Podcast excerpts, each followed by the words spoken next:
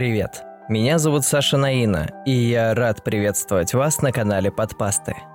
В этом подкасте я стану вашим проводником в удивительный мир интернет-фольклора. Каждый понедельник я буду озвучивать для вас одну историю, рожденную в сети. Иными словами, копипасту. Большая часть этих рассказов была написана малоизвестными авторами, а некоторые пасты и вовсе потеряли всякую связь со своим первоисточником. Но все эти истории объединяет одно – они точно достойны быть услышанными.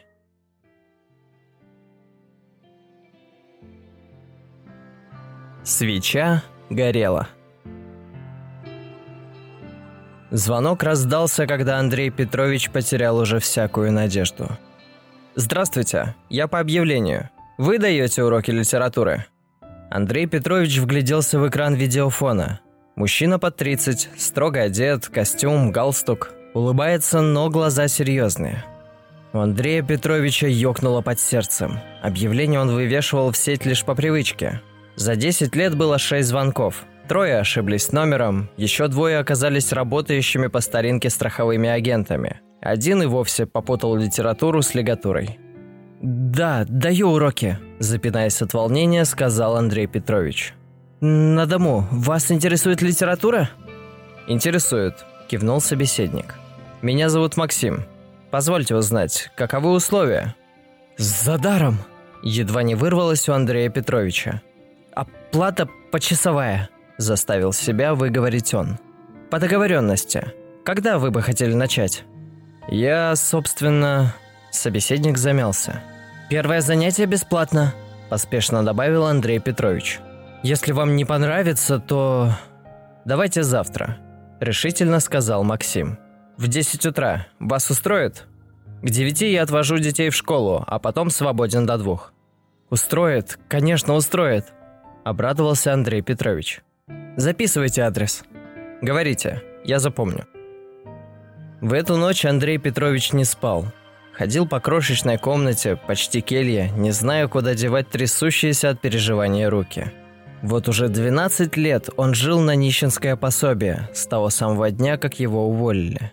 «Вы слишком узкий специалист», – сказал тогда, пряча глаза директор лицея для детей с гуманитарными наклонностями. Мы ценим вас как опытного преподавателя, но вот ваш предмет, увы.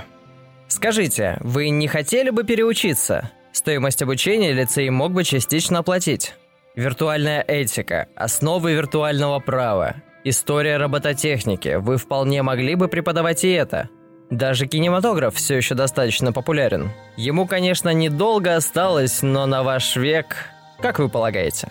Андрей Петрович отказался, о чем немало потом сожалел. Новую работу найти не удалось. Литература осталась в считанных учебных заведениях. Последние библиотеки закрывались, а филологи один за другим переквалифицировались кто во что гораст. Пару лет он набивал пороги гимназии, лицеев и спецшкол. Потом прекратил. Промаялся полгода на курсах переквалификации, а когда ушла жена, бросил и их. Сбережения быстро закончились, и Андрею Петровичу пришлось затянуть ремень. Потом продать аэромобиль, старый, но надежный. Антикварный сервис, оставшийся от мамы, за ним вещи, а затем... Андрея Петровича мутило каждый раз, когда он вспоминал об этом. Затем настала очередь книг. Древних, толстых, бумажных, тоже от мамы. За раритеты коллекционеры давали хорошие деньги, так что граф Толстой кормил целый месяц. Достоевский – две недели, Бунин – полторы. В результате у Андрея Петровича осталось полсотни книг, самых любимых, перечитанных по десятку раз, тех, с которыми расстаться не мог. Ремарк, Хемингуэй, Маркес, Булгаков, Бродский, Пастернак. Книги стояли на этажерке, занимая четыре полки. Андрей Петрович ежедневно стирал с корешков пыль. Если этот парень, Максим, Беспорядочно думал Андрей Петрович, нервно расхаживая от стены к стене. Если он...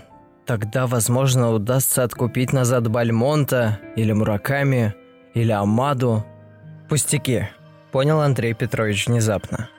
Неважно, удастся ли откупить, он может передать. Вот оно, вот что действительно важное. Передать.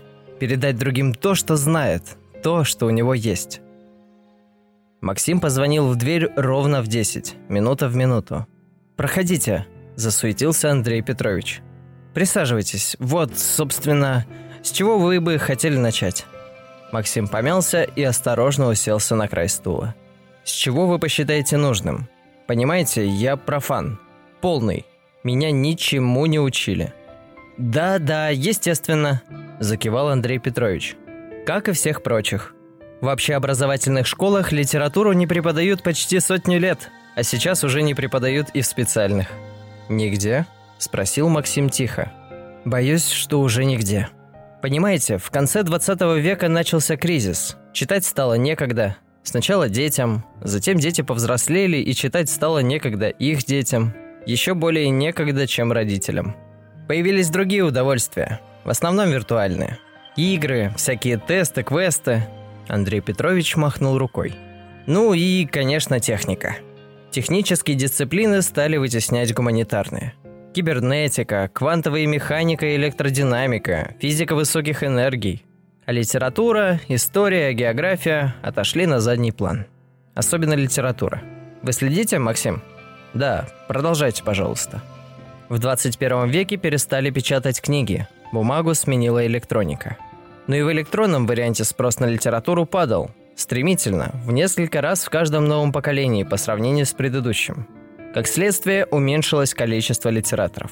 Потом их не стало совсем. Люди перестали писать.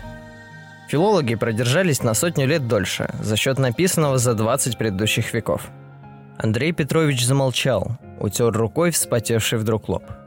«Мне нелегко об этом говорить», — сказал он наконец.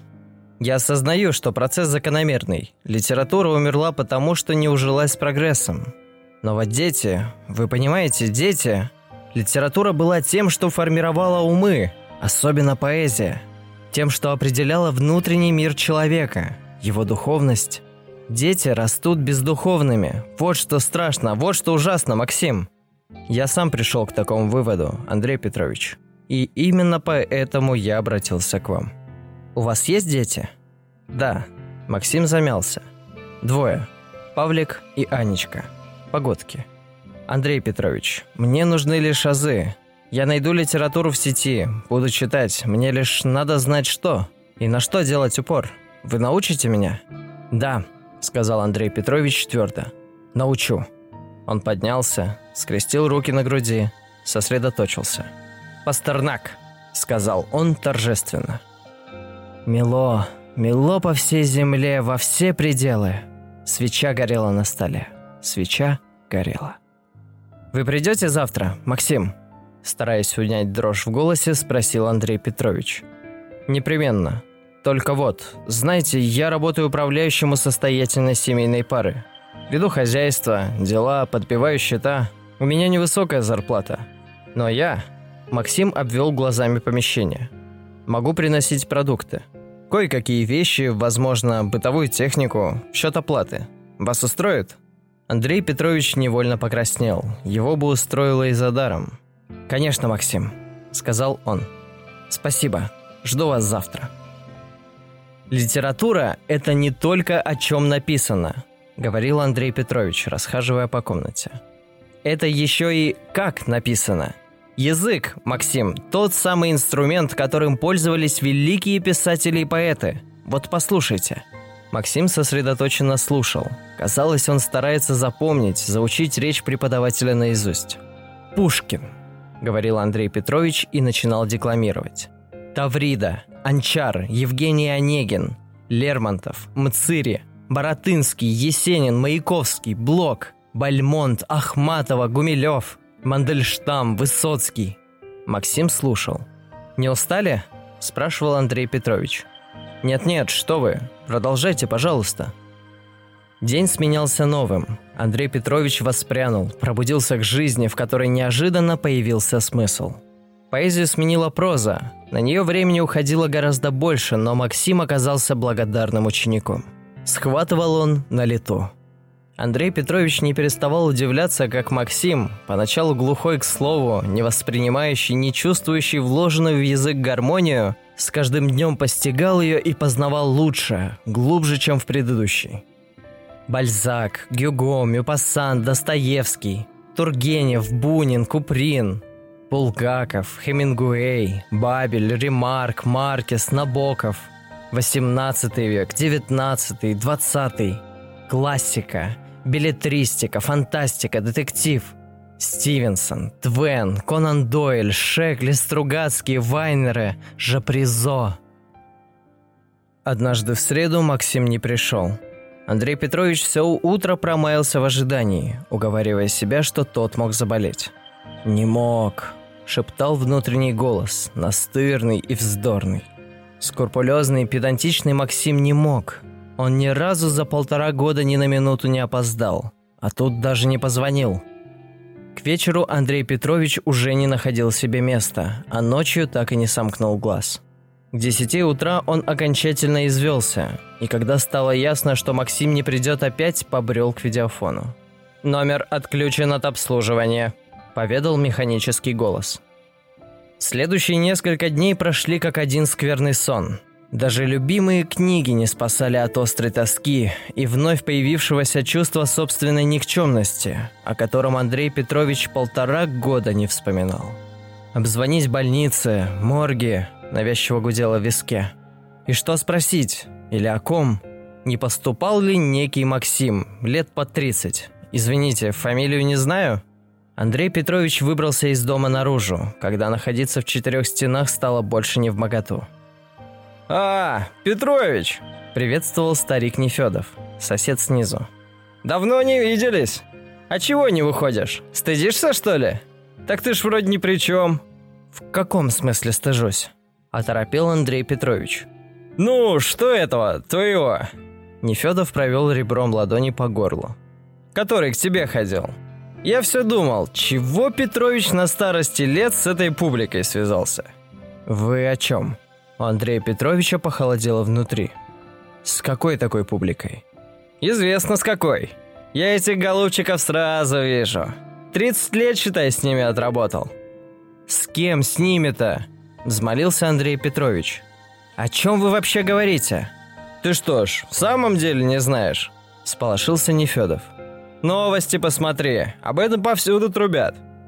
Андрей Петрович не помнил, как добрался до лифта. Поднялся на четырнадцатый, трясущимися руками нашарил в кармане ключ. С пятой попытки отворил, просеменил компьютеру, подключился к сети и пролистал ленту новостей. Сердце внезапно зашлось от боли. С фотографии смотрел Максим. Строчки курсива под снимком расплывались перед глазами. Уличен хозяевами – с трудом сфокусировав зрение, считывал с экрана Андрей Петрович.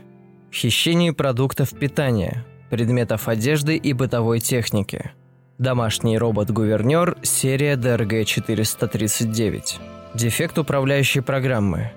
Заявил, что самостоятельно пришел к выводу о детской бездуховности, с которой решил бороться. Самовольно обучал детей предметам внешкольной программы. От хозяев свою деятельность скрывал. Изъят из обращения по факту утилизирован. Общественность обеспокоена проявлением. Выпускающая фирма готова понести... Специально созданный комитет постановил... Андрей Петрович поднялся. На негнущихся ногах прошагал на кухню. Открыл буфет. На нижней полке стояла принесенная Максимом в счет оплаты за обучение подчатая бутылка коньяка.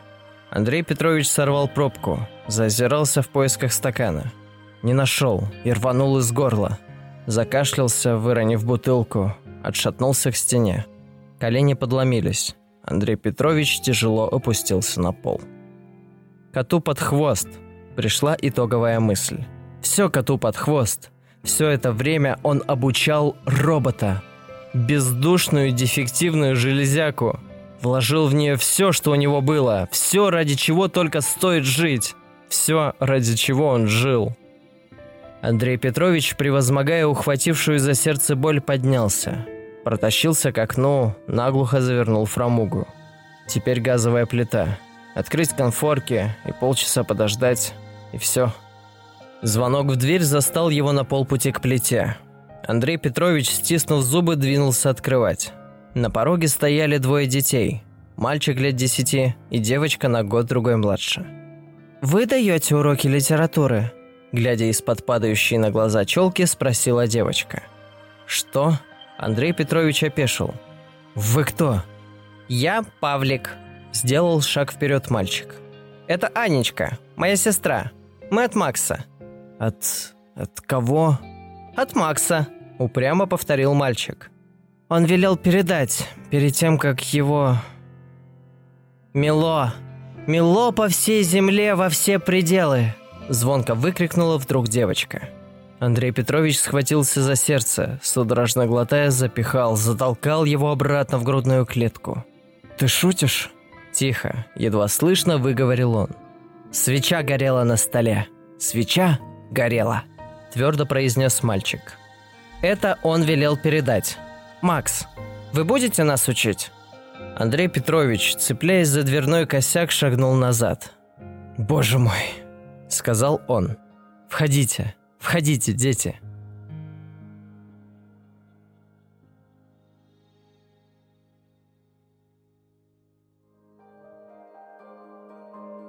Автор истории Майк Гелприн. Друзья, если вы дослушали подкаст до этого момента, то он точно вызвал у вас какую-то эмоцию. Я буду рад, если вы поделитесь ей со мной, оставив оценку и отзыв на той площадке, на которой вы слушаете мой подкаст. А на сегодня все.